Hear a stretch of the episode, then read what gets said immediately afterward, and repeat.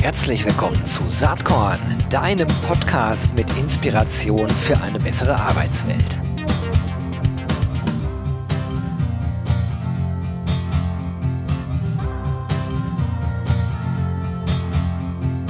Hallo und herzlich willkommen zu einer Saatkorn Podcast Sonderfolge, die, das ist vielleicht ganz interessant, heute am äh, Internationalen Weltfrauentag aufgezeichnet wird und die ganz spontan entstanden ist. Denn äh, in meinem LinkedIn-Stream tauchte von der geschätzten äh, Kollegin im allerweitesten Sinne, Christina Richter, äh, was auf. Äh, heute kommt mein Buch raus, Sichtbare Frauen, Personal Branding als Karrierebooster. Äh, Habe ich direkt gedacht, äh, ja, Moment, das ist doch total spannend. Äh, mit Christina äh, stehe ich ja sowieso äh, schon seit längerer Zeit im Austausch. Das wissen treue Saatkorn-LeserInnen und HörerInnen. Und ja, ich freue mich, dass sie heute am Erscheinungstag ihres Buches hier am Start ist. Herzlich willkommen, Christina. Ich danke dir, Gebo. Ich finde es mega, dass wir das heute so spontan hinbekommen. Sensationell. Ja, finde ich auch.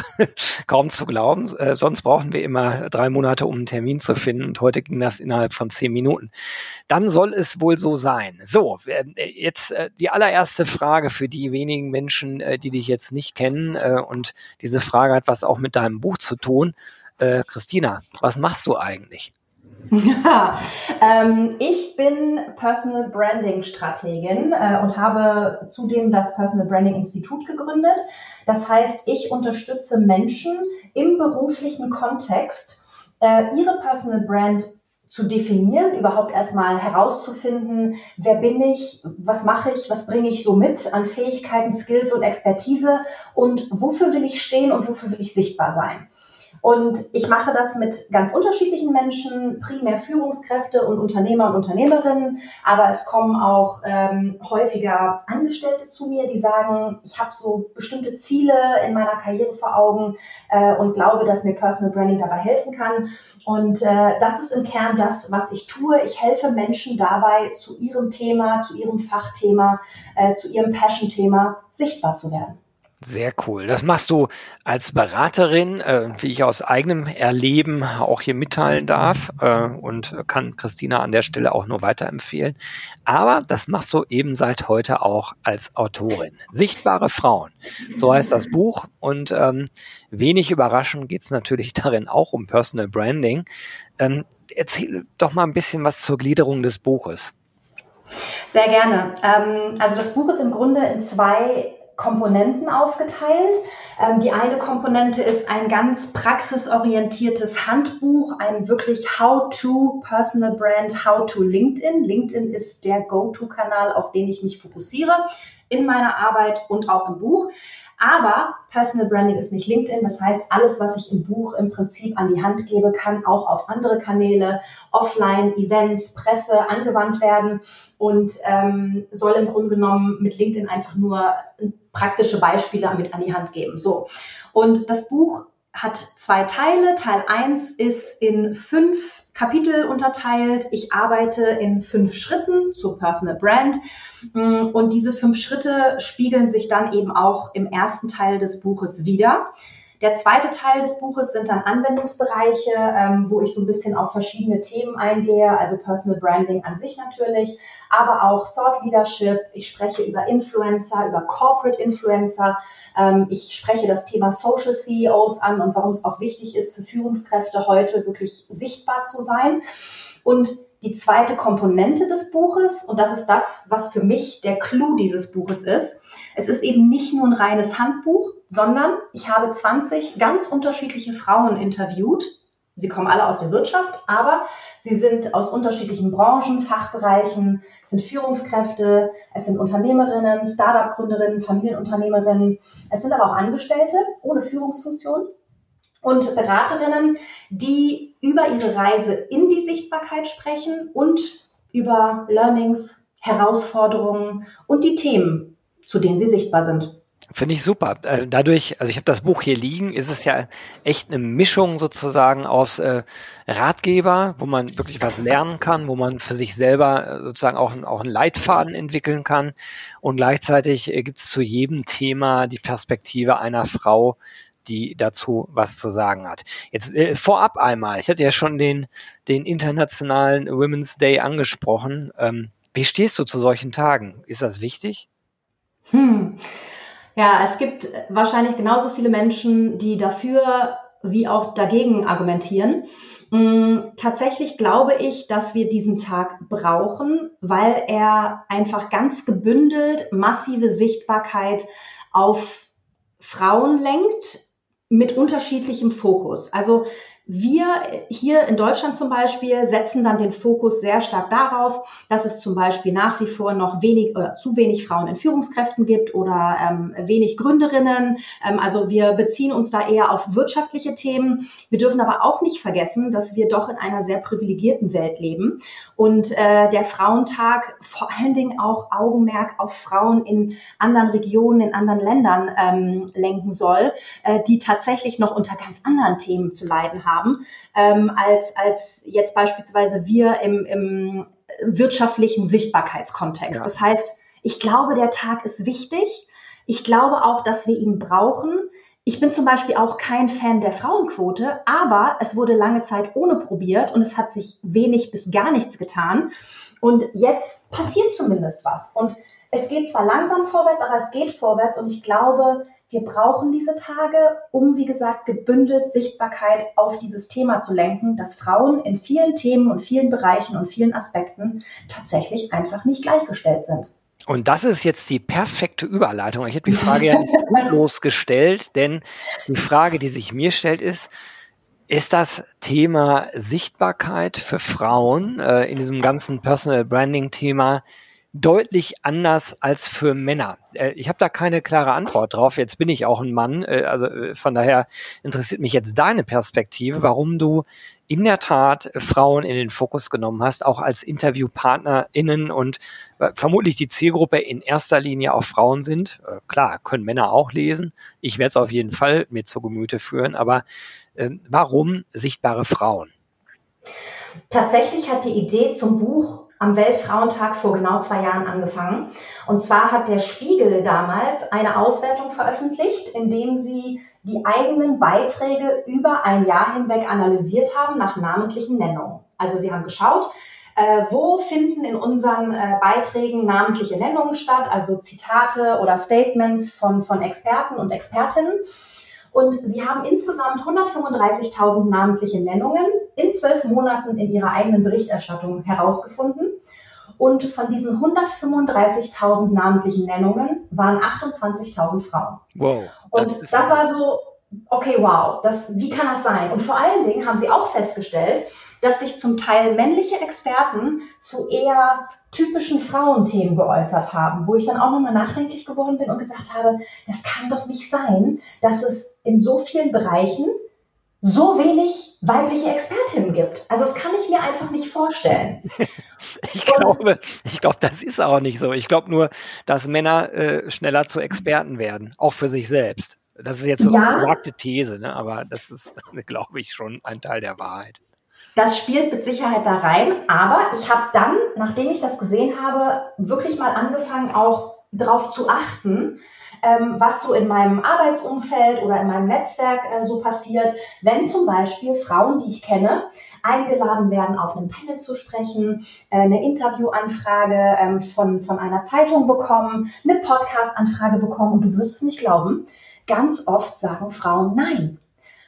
Jetzt haben sie unterschiedliche Gründe. Also Zeit ist ein Faktor, der ganz oft genannt wird. Aber tatsächlich höre ich auch immer wieder so Sätze wie, naja, ähm, so ein Panel, da werden ja dann auch live Fragen gestellt und ich weiß ja nicht, ob ich so 100% alle Fragen richtig beantworten kann. Oder aber noch schlimmer, ich weiß gar nicht, ob ich da wirklich so tief drin stecke. Die finden bestimmt jemand anders, der sich besser in dem Thema auskennt. Und mir standen dann wirklich von Monat zu Monat die Nackenhaare immer mehr zu Berge, weil ich dachte, das kann nicht sein. Ähm, es sind so hochtalentierte und wirklich qualifizierte Frauen dabei, die auch genau solche Sätze sagen. Und da frage ich mich dann, wie können wir es schaffen, dass wir Frauen auch diese Angst vor Sichtbarkeit wegnehmen, dass wir ihnen auch diesen Push geben, wenn dann so eine Anfrage für eine Bühne kommt, zu sagen, ja, mache ich, Und dann kann man sich ja immer noch darauf vorbereiten. Ich meine, guck mal, ne? wir haben heute innerhalb kürzester Zeit uns zusammengefunden für diesen Podcast und hätte ich jetzt angefangen rumzueiern, ja, nee, ich weiß ja nicht und hm und überhaupt und sowieso, das kann es halt auch nicht sein. Das stimmt. Das ist auch ein bisschen das, was ich eben damit meinte, ne? dass Männer sich eher schneller ja. als selber als Experten sehen und dann denken, ja, mache ich mal.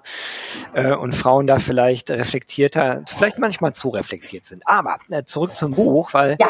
sichtbare Frauen ist jetzt äh, das Buch. Du willst sozusagen mit dazu beitragen, dass das nächste Mal, wenn die da ihre Analyse machen, nicht nur 28.000 Frauen auftauchen, sondern sich äh, das hoffentlich deutlich erhöht.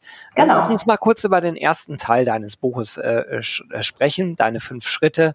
Mhm. Ähm, vielleicht kannst du uns da einmal durchführen und vielleicht auch mal sagen, gibt es da irgendwas, was besonders wichtig ist? Wir haben jetzt ja nicht ewig Zeit in dem Podcast, aber vielleicht gibt es ein, zwei Punkte, wo du sagst, hey, wenn ihr, ihr könnt ja alles ignorieren, aber das ist wirklich key. Also ich glaube, dass es ganz wichtig ist, sich wirklich einmal selbst mit den eigenen Zielen, den eigenen Karrierezielen und Wünschen zu befassen und mal ganz klar zu überlegen, wo möchte ich eigentlich hin? Also wo soll mein beruflicher Weg eigentlich hingehen? So. Dann die auch wichtige Frage sich zu stellen, wofür stehe ich eigentlich? Also was ist das eigentlich, was mich jeden Morgen zum Aufstehen bringt und äh, ne, ich mache jeden Tag meine Arbeit. Ähm, was ist eigentlich das im Rahmen meiner Arbeit, was mich besonders begeistert, ähm, ne, wo ich wirklich 100 Prozent hinterstehe und wahrscheinlich auch schon im Freundes- und Bekanntenkreis ähm, davon schwärme, davon erzähle und sich dann wirklich mal zu überlegen, ist das etwas, wo ich vielleicht auch nicht nur mit Freunden drüber sprechen kann, sondern eine Ebene weitergeben kann. Ich glaube, was ganz, ganz viele Frauen oft zurückhält, ist zum einen der Gedanke, sie könnten nicht 100 Prozent sicher sein in ihrem Thema oder Bescheid wissen. Ein zweites Thema ist aber auch, dass viele glauben, dass Sichtbarkeit immer gleich die ganz große Bühne ist. Mhm. So. Ich, ich werde, also bis Menschen und auch Frauen auf der ganz großen Bühne stehen, ist vorher ganz viel passiert. Es haben alle richtig sichtbaren Frauen auf LinkedIn mal mit einem Follower angefangen, mit einem Post, mit einem Kommentar. Und ich muss auch nicht immer auf die ganz große Bühne abzielen, sondern mal im kleinen Rahmen denken, denn jede sichtbare Frau wird mit hundertprozentiger Sicherheit irgendeine andere Frau inspirieren können. Und ich glaube, dass das so ein Trigger ist, der bei vielen Frauen plötzlich so einen Aha-Moment auslöst. So, ach so, habe ich das ja noch gar nicht gesehen. Ich dachte immer, ich muss dann gleich nach den ganz großen Sternen greifen. Nein, man kann das auch in einem ganz kleinen Rahmen machen. Wenn ich weiß, wofür ich stehe, wofür ich passionate bin, dann kann ich auch rausgehen und mich dafür einsetzen, mich dafür zeigen. Und dann brauche ich im Prinzip verschiedene Aktivitäten ich gucke mir mal an, wie sieht eigentlich mein LinkedIn-Profil aus? Wenn andere Leute mich googeln, weil sie irgendwo meinen Namen aufschnappen, was finden die denn da? Was ist der erste Eindruck? Das LinkedIn-Profil ist immer eine gute erste Anlaufstelle, um mal wirklich zu gucken, ist das aufgeräumt, sieht es gut aus, äh, habe ich mir da mal Gedanken gemacht, wofür ich wahrgenommen werden will und das dann auch wirklich umsetzen. Netzwerken, ganz, ganz wichtig, hat so viel mit Personal Branding zu tun. Alle reden immer von Content, Content, Content, LinkedIn, LinkedIn, LinkedIn. Nein, Netzwerken und zwar auch offline. Offline-Netzwerken trägt so viel zum eigenen Personal Branding und der Sichtbarkeit bei, weil man im persönlichen Gespräch nochmal ganz anders rüberkommen kann als in der virtuellen Welt. Und wenn Menschen dich kennen und wissen, wer du bist, was du machst, was du kannst und wofür du stehst, dann bringen die dich ins Gespräch, wenn es um dein Thema geht. Wenn man Experten oder Expertinnen sucht, wenn man passende Stimmen sucht für ein bestimmtes Thema. Fang an, sichtbar zu werden. Fang an, im, im Unternehmens-Town Hall mal die Hand zu heben und eine Frage zu stellen, damit alle dich mal gesehen und gehört haben und vielleicht auch dann wissen, ah, guck mal, das ist die Christina, die macht PR. Das war früher mein Thema. Äh, viele wussten, ich mache PR im Unternehmen, aber keiner konnte sich so richtig vorstellen, was das eigentlich heißt, was ich jeden Tag mache, weil ich auch nicht darüber geredet habe, weil ich nicht öffentlich die Hand gehoben habe. Fangt an, euch über eigenen Content Gedanken zu machen. Ne? Also wer denn dann wirklich auf eine größere Bühne will, der wird an eigenen Inhalten, Content und Postings auf Social Media, vor allen Dingen auf LinkedIn, nicht so richtig rumkommen. Das heißt, schaut doch mal bei anderen, die euch inspirieren. Was machen die für Content? Wie machen die das? Was schreiben die? Was posten die? man muss das Rad nicht komplett neu erfinden. Also ich hole mir auch Inspiration bei anderen Menschen, die äh, zum Thema Sichtbarkeit, zum Thema Netzwerken, zum Thema Personal Branding schreiben. Und Ich kopiere das dann nicht eins zu eins. Das ist auch ganz wichtig. Bitte nicht einfach irgendwelche Inhalte von anderen Menschen kopieren. Aber ich überlege mir, wenn ich einen Post lese, der mich inspiriert, was inspiriert mich denn daran? Und wie kann ich vielleicht nochmal meine eigene Perspektive diesem Thema zuordnen? Und dann im Endeffekt der wahrscheinlich wichtigste Schritt, Kontinuität. Es geht nicht darum, den einen viralen Post auf LinkedIn zu haben oder den einen richtig coolen Talk auf irgendeiner großen Veranstaltung und danach in der Senke zu verschwenden. Wichtig ist, hier mal auftauchen, da mal auftauchen, hier mal einen kleinen Talk, da mal ein Posting und das halt auf eine kontinuierliche Art und Weise. Und das ist wirklich das, was eine nachhaltige Personal Brand und eine nachhaltige Sichtbarkeit aufbauen kann. Naja, deswegen heißt es auch am Ende Brand und Richtig. nicht irgendwie mal ein, ein, ein kleines Zwischenauftauchen in diesem äh, in dieser Riesenkakophonie, die wir erleben. Jeder äh, erzählt irgendwas. Also es Richtig. geht wirklich um das Dauerhafte. Und das ist ja meistens auch wirklich anspruchsvoll, äh, also weil man in der Regel ja nicht nur Personal Branding betreibt, in dem Sinne, dass man sich seine Posts auf LinkedIn überlegt, sondern nebenbei oder eigentlich hauptsächlich einen Job hat und Richtig. über diesen Job ja oder über diese Ansichten dann da schreibt. Ne?